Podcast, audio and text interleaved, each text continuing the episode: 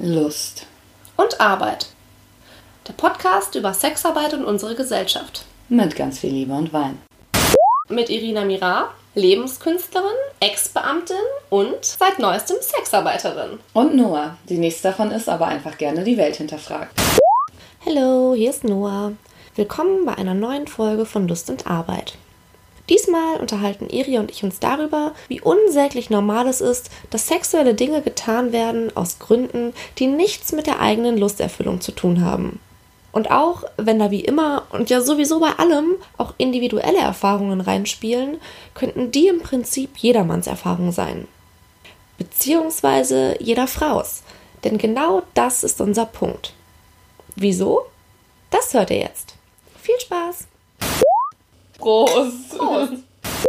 Sehr lange, bevor du gegen Geld sexuelle Dienstleistungen erbracht hast, hast du schon. Sexuelle Dienstleistung gegen Nicht-Geld erbracht. Scheiße, wie konnte das passieren? Ja, das frage ich mich auch. Das, das konnte passieren. Mm, Unsere Gesellschaft ist schuld. Es ist Weil unsere, Ge- weil es ist schuld. immer die Gesellschaft, es ist immer die Gesellschaft. Und zwar, ich weiß nicht, ich glaube, viele, viele Frauen kennen das tatsächlich, dass man ähm, in so einer komischen Form von Schuld ist. Also zum Beispiel, weil, weil man einen Mann getroffen hat und der hat einem irgendwie zwei, drei Bier ausgegeben. Ne? Ähm, oder da hat man einen Mann getroffen, der war nett zu einem, so diese typische Nice Guy. Oh, ich Äh, weiß genau, was du meinst. ja, also so, der war einfach, ne, da hat so ein Mann getroffen, der war richtig nett und der hat irgendwie alles richtig gemacht, ne? Und du Und hast das Gefühl, der ist jetzt einfach schon in eine Vorleistung gegangen, Genau. die du jetzt ausgleichen musst. genau, und der hat sich irgendwie den Abend nett unterhalten, dann ist er mit zu einem nach Hause gekommen und eigentlich hat man nicht so richtig Lust, mit ihm zu schlafen. Aber er hat sich ja auch nichts zu Schulden Genau. lassen.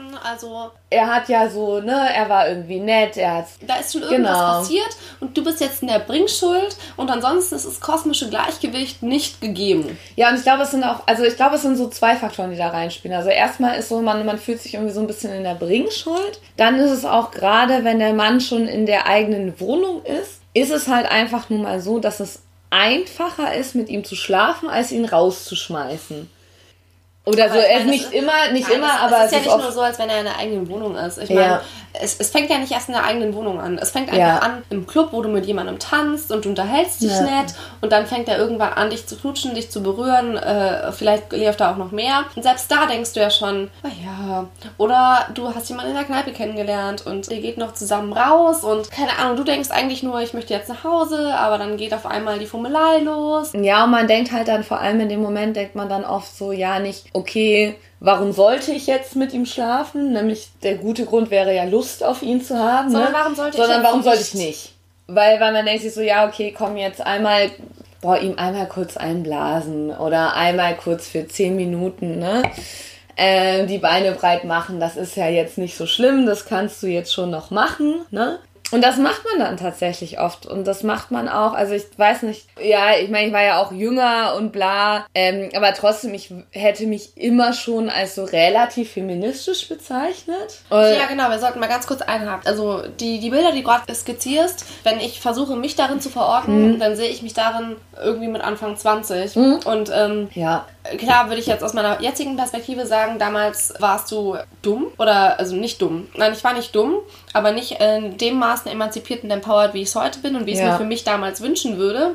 Aber ich war auch kein Kind. Ne? Nee. Also ich war jetzt nicht 15 Ja. und habe mir gedacht, oh Gott, oh Gott, wenn ich das jetzt nicht tue, verlässt er mich. Hm. Und deswegen muss ich jetzt, womit ich nicht sagen möchte, dass das nicht passiert und dass das nicht schlimm ist. Aber das ist nicht das Bild, was ich gerade für mich persönlich im Kopf habe. Sondern ich war selbstbewusst und ich war aufklärt und ich hatte schon sexuelle Vorerfahrungen. Und im Prinzip war ich auch in der Lage, zu jedem Menschen Nein zu sagen. Und was mich davon abgehalten hat, war jetzt nicht der Mensch, der mir gegenüberstand, sondern irgendein gesellschaftliches Bild, von dem ich dachte, dass es mich verpflichtet, oder was heißt verpflichtet, dass mir vorgesagt hat, es läuft halt so.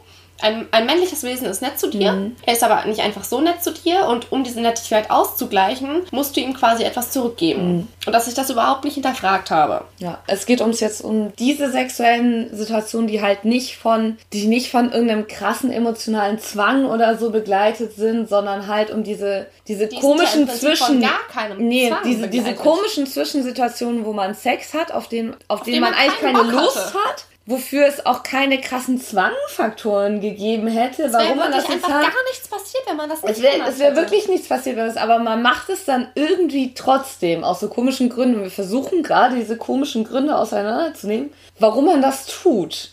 Also, und ich persönlich, meine jetzige Theorie, also Spoiler, eventuell ist auch schon die ein oder andere Flasche Wein geleert worden. Nein, wir doch nicht. also meine jetze, jetzige Theorie ist, ähm, oder unsere jetzige Theorie unsere, ja. ist, man hat so ein Bild, wie Menschen miteinander umgehen und wie Frauen und Männer miteinander mhm. umgehen und wie zwischenmenschliche Beziehungen. Und das heißt tatsächlich nicht nur Beziehungen, aber auch Beziehungen, aber auch eben alles, was sonst so passiert, funktioniert. Und darin ist die Rolle der Frau als sehr, sehr erfüllend mhm. festgeschrieben. Und warum ist sie so festgeschrieben? Keine Ahnung, weil man das halt ständig sieht. Man liest Bücher und man schaut Filme und man hört Erzählungen. Da ist immer irgendwie die Situation des Mannes diejenige, die die Qualität der Situation auszeichnet. Mhm. Und ähm, der Mann wird auch immer als ein sehr, sehr sexuelles Wesen dargestellt. Ne? Das kann auch eine totale Fehlzuschreibung sein und das tut männlichen Wesen auch strukturell Unrecht. Aber deswegen hat man immer so das Gefühl, wenn dieses männliche Wesen irgendetwas getan hat für einen, auf welcher Ebene auch immer, dann ist diese sexuelle Ebene auf jeden Fall eine Ebene, auf der man das ganz, ganz, ganz toll ausgleichen kann.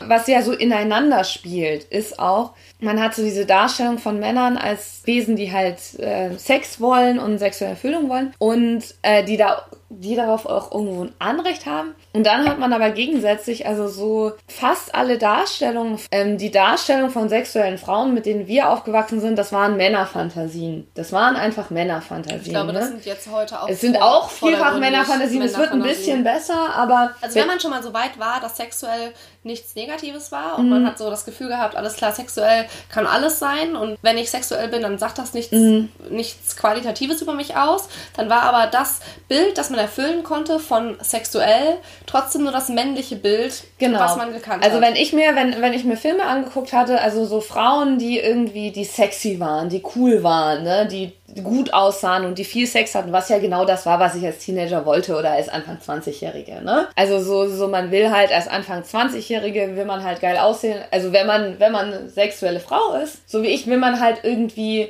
mh, mm, man möchte geil aussehen, man möchte Sex haben, aber alles also so alle Frauen, die ich gesehen habe in Filmen, die sexuell waren, die waren, die hatten immer Bock auf Sex. Die hatten immer Bock auf Sex. Die haben ja nie gesagt, ach ja, nee, jetzt habe ich keine Lust auf Sex oder auf die Art und Weise von Sex habe ich keine Lust, aber die finde ich gut. Sondern die haben halt immer genau die männliche Fantasie erfüllt. Ja, das ist und ja das, alleine schon im Wort geil. Ich meine, genau. die wollen geil aussehen. Ich meine, ja. was ist denn geil aussehen? Ja. Aussehen ist ja eine absolute Fremdzuschreibung.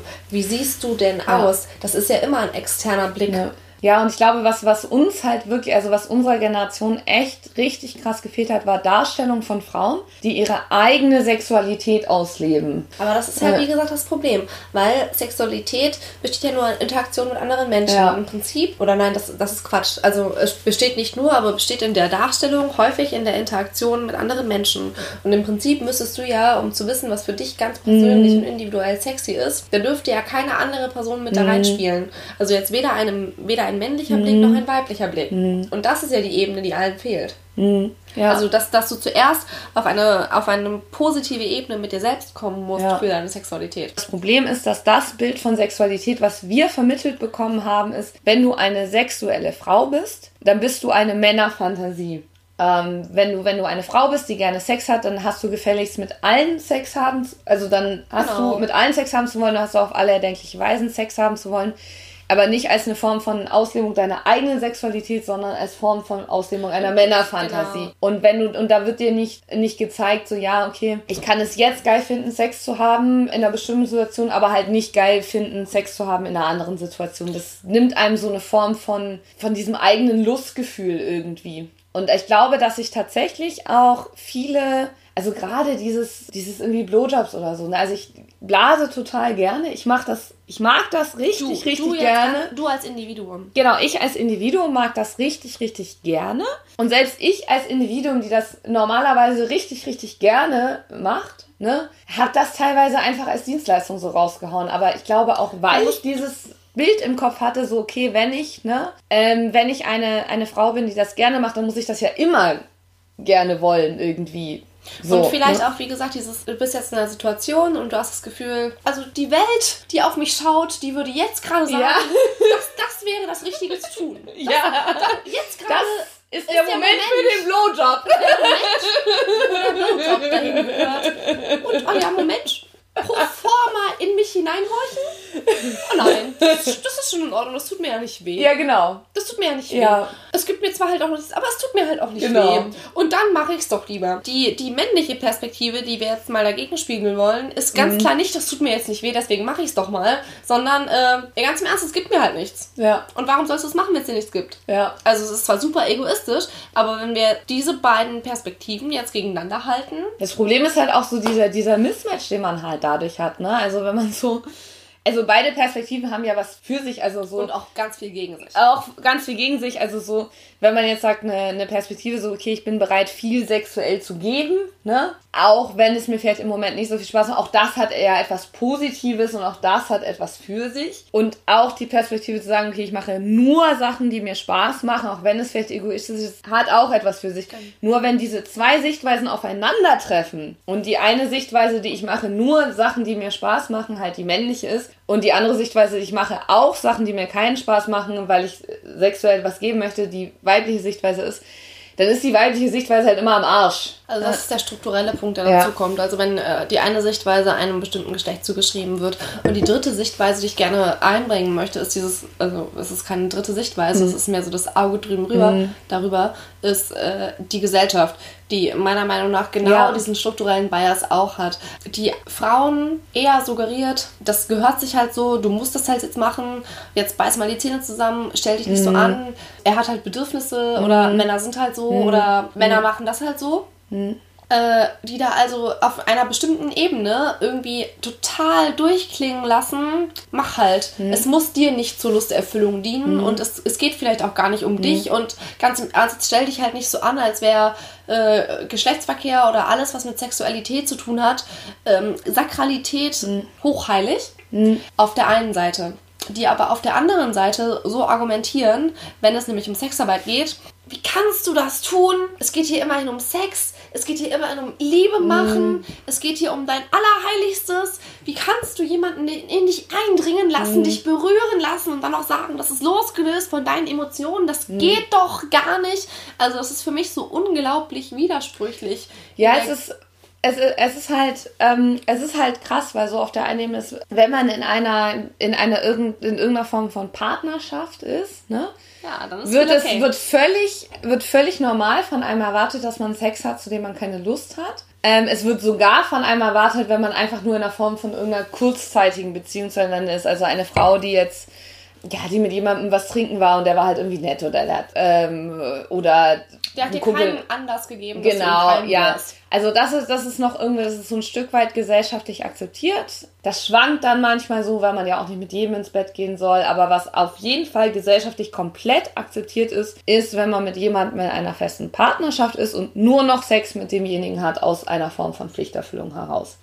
Weil das zu einer Partnerschaft dazugehört. Dazu. Weil er, genau, das ist komplett gesellschaftlich akzeptiert. Die Erbringung von sexuellen Dienstleistungen ist komplett gesellschaftlich akzeptiert, solange sie in einer Form von Sozialbeziehung ohne Geld stattfindet. Genau, und jetzt sollten Ja. wir vielleicht gerade noch mal ganz kurz darüber reden, wann wir beide jetzt über sexuelle Dienstleistungen reden. Über eine sexuelle Dienstleistung spreche ich, wenn das, was ich da tue, nicht mir selber dient. Wenn es nichts damit zu tun hat, dass ich jetzt einen Mehrwert an Lust habe, sondern dass ich das tue, um einer anderen Person einen Mehrwert oder einen Gewinn oder ein positives Gefühl oder Lust oder wie auch immer wir das nennen wollen, zu schenken. Dann ist das für mich eine sexuelle Dienstleistung.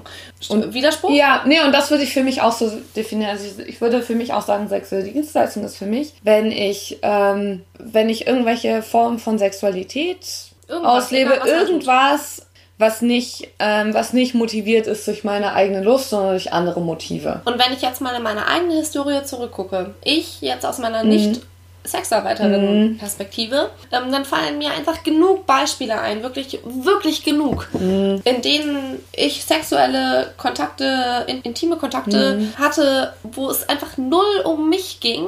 aber die ich auch nicht hinterfragt habe. Hm. Also wo ich jetzt bis heute sagen würde, die haben tausend Menschen mitbekommen. Also da würde niemand sagen, oh Gott, kannst du nur, wie kannst du deinen Körper geben, zur Verfügung stellen, opfern, Hm. teilen und da in der Art drüber reden würden, wie äh, das dann passiert, wenn Geld fließt. Hm. Also ganz klassische Beispiele wären für mich jetzt, ähm, wenn, äh, also Sex, also abgesehen von diesem, wir haben ja diesen ganzen Punkt, irgendjemand ist in eine fiktive Vorleistung gegangen, die natürlich gesellschaftlich konstruiert ist und man hat das Gefühl, oh ja, macht man jetzt halt. Ja. Aber auch in wirklich, äh, in tatsächlich emotional intimen Beziehungen, wenn es darum geht, ähm, keine Ahnung, Konflikte zu lösen, Nähe, Nähe, nochmal Nähe zu erzeugen, sich Nähe zu vergewissern, äh, Harmonie herzustellen, anderen Dingen aus dem Weg zu gehen oder, also ne?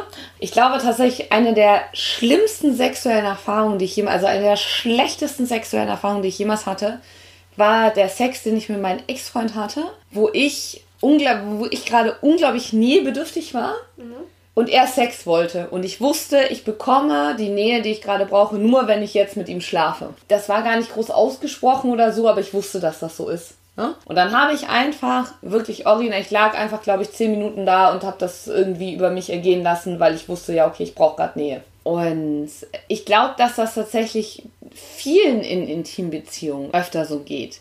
Ich finde, es ist auch so schwierig zu definieren, was in so einem Moment passiert irgendwie, weil man ja auch tatsächlich mit dieser Person ja auch, gerade in so Intimbeziehungen, man hat ja auch erfüllenden Sex mit dieser Person.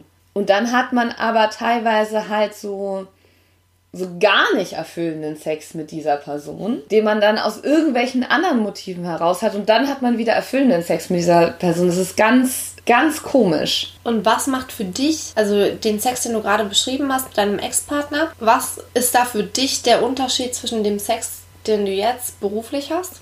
Es ist abgeklärter. Also ich finde den Sex, den ich jetzt beruflich habe, sehr viel angenehmer im Vergleich dazu. Ähm, weil es halt, es ist halt klarer. Also ich finde in einer Intimbeziehung ist alles schwammiger. Ich würde sagen, ich finde das Gefühl, dass ich gegenüber einem Partner eine sexuelle Dienstleistung erbringe, die mir selber gerade gar nichts gibt, das Gefühl finde ich komischer, als das gegenüber einem Fremden zu machen. Du denkst dir bei einem Partner, warum ist da diese Distanz jetzt? Ja, genau. Also so bei einem Partner ist das ja sozusagen, dass das so ein Akt, der eigentlich normalerweise Intimität fördern würde, Distanz hervorbringt.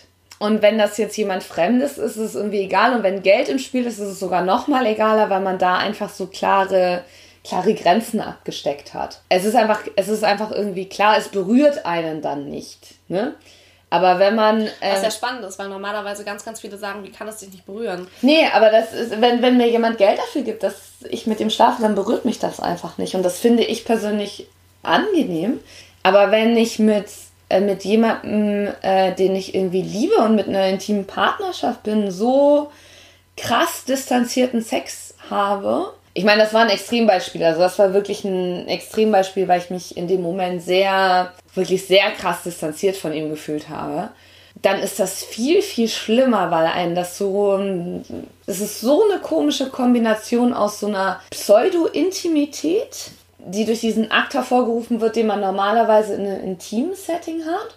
Und dieser unglaublichen Distanz dadurch, dass man gerade gar keine eigene Lust empfindet und total von dem ganzen Geschehen distanziert ist irgendwie. Was ist denn so die skurrilste sexuelle Dienstleistung ohne Geld, die dir gerade einfällt?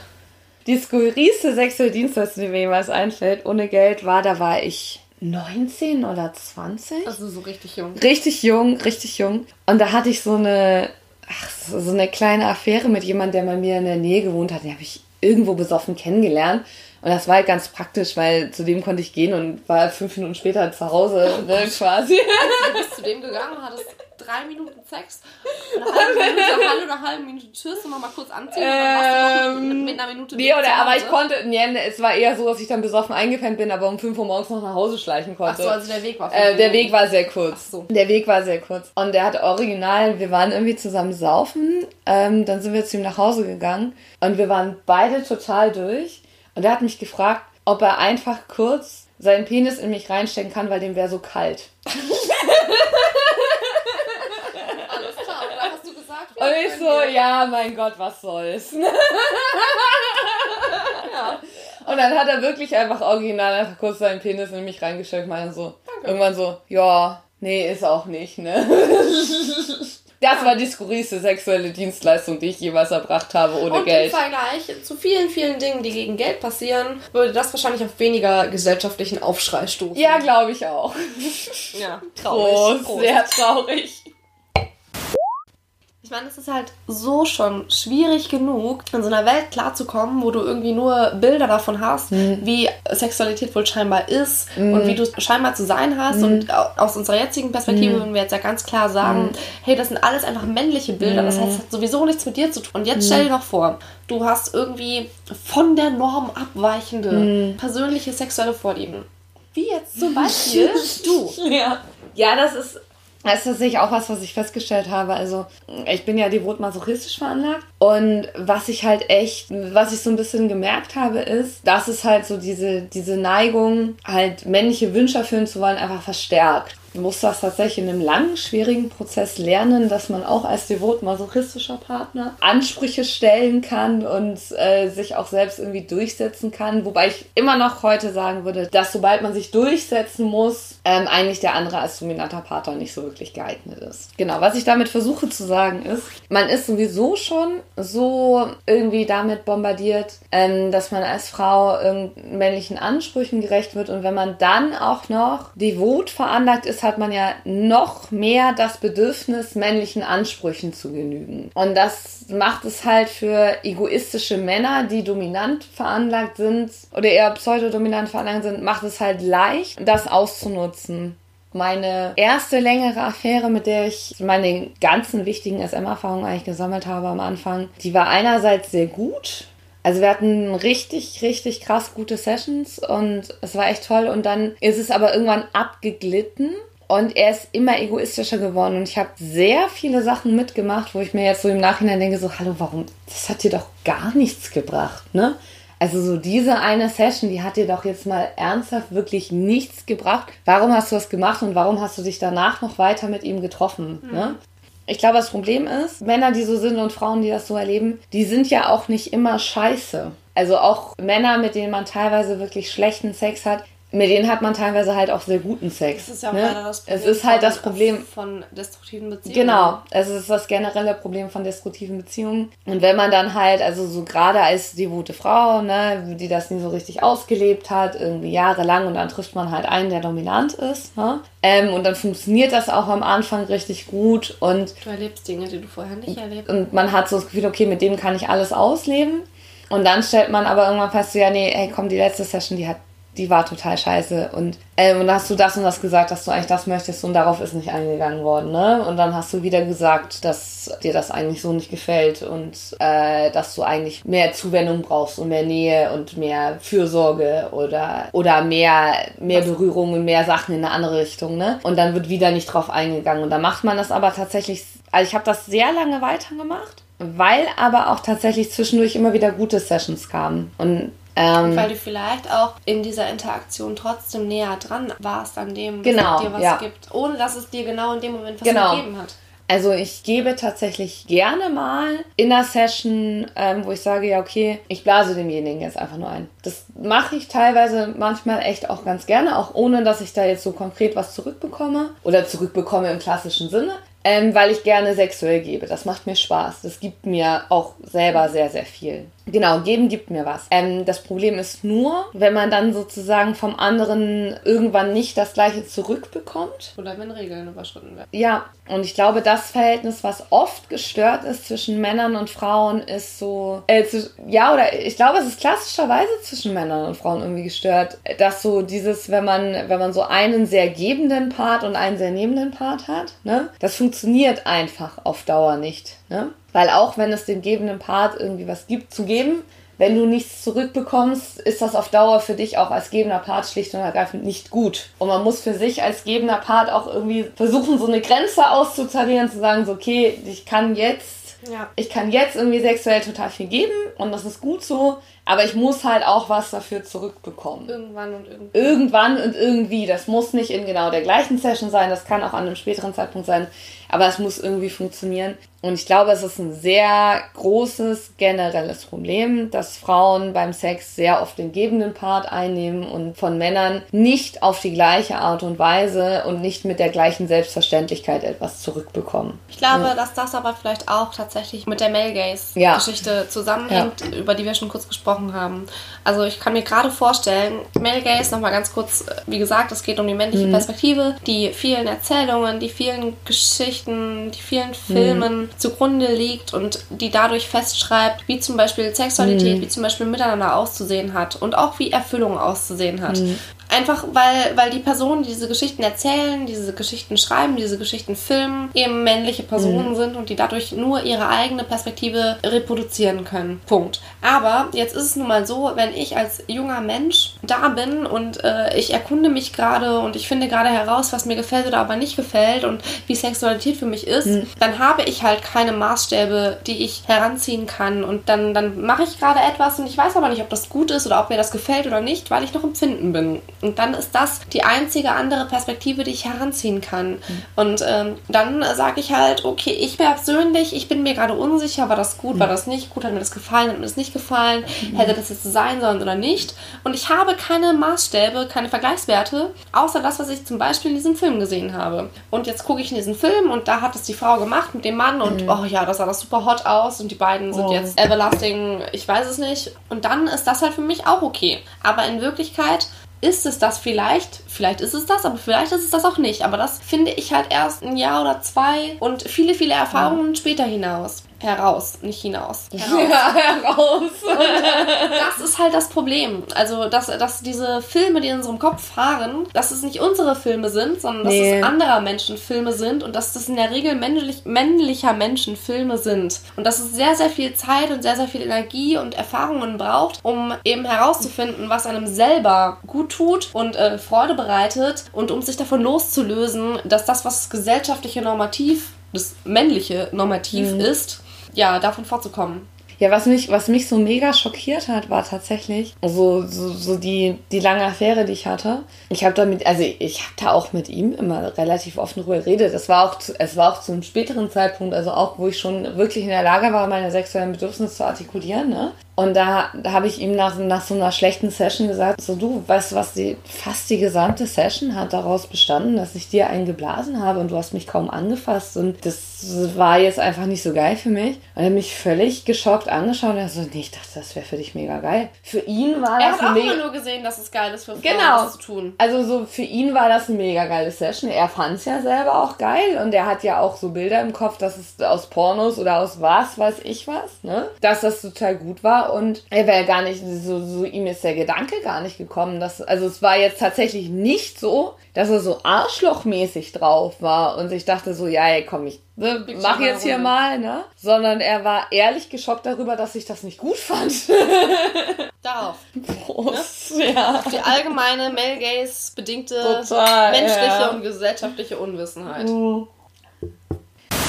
So, ihr Lieben, wir sind göttlich, aber nicht allwissend. Deswegen freuen wir uns jederzeit über eure Kommentare, Hinweise, über Links zu Studien, Artikeln, was auch immer ihr loswerden möchtet. Schickt uns das auf Twitter, auf Instagram oder ganz klassisch per E-Mail auf lustundarbeit.web.de. Dankeschön. Ciao.